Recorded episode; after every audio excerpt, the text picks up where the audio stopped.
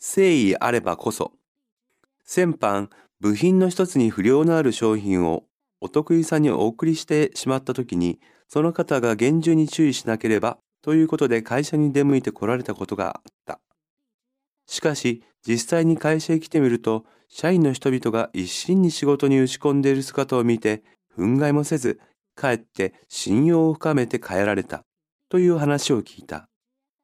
このことから、私は誠実かつ熱心に日々の仕事に力強く取り組むということがいかに大きな力を持っているかということをつくづく感じさせられた。そういう態度というものは、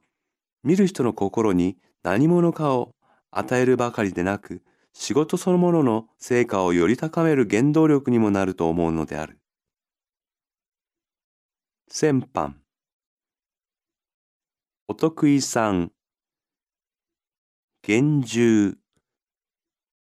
打ち込む。憤慨。つくづく。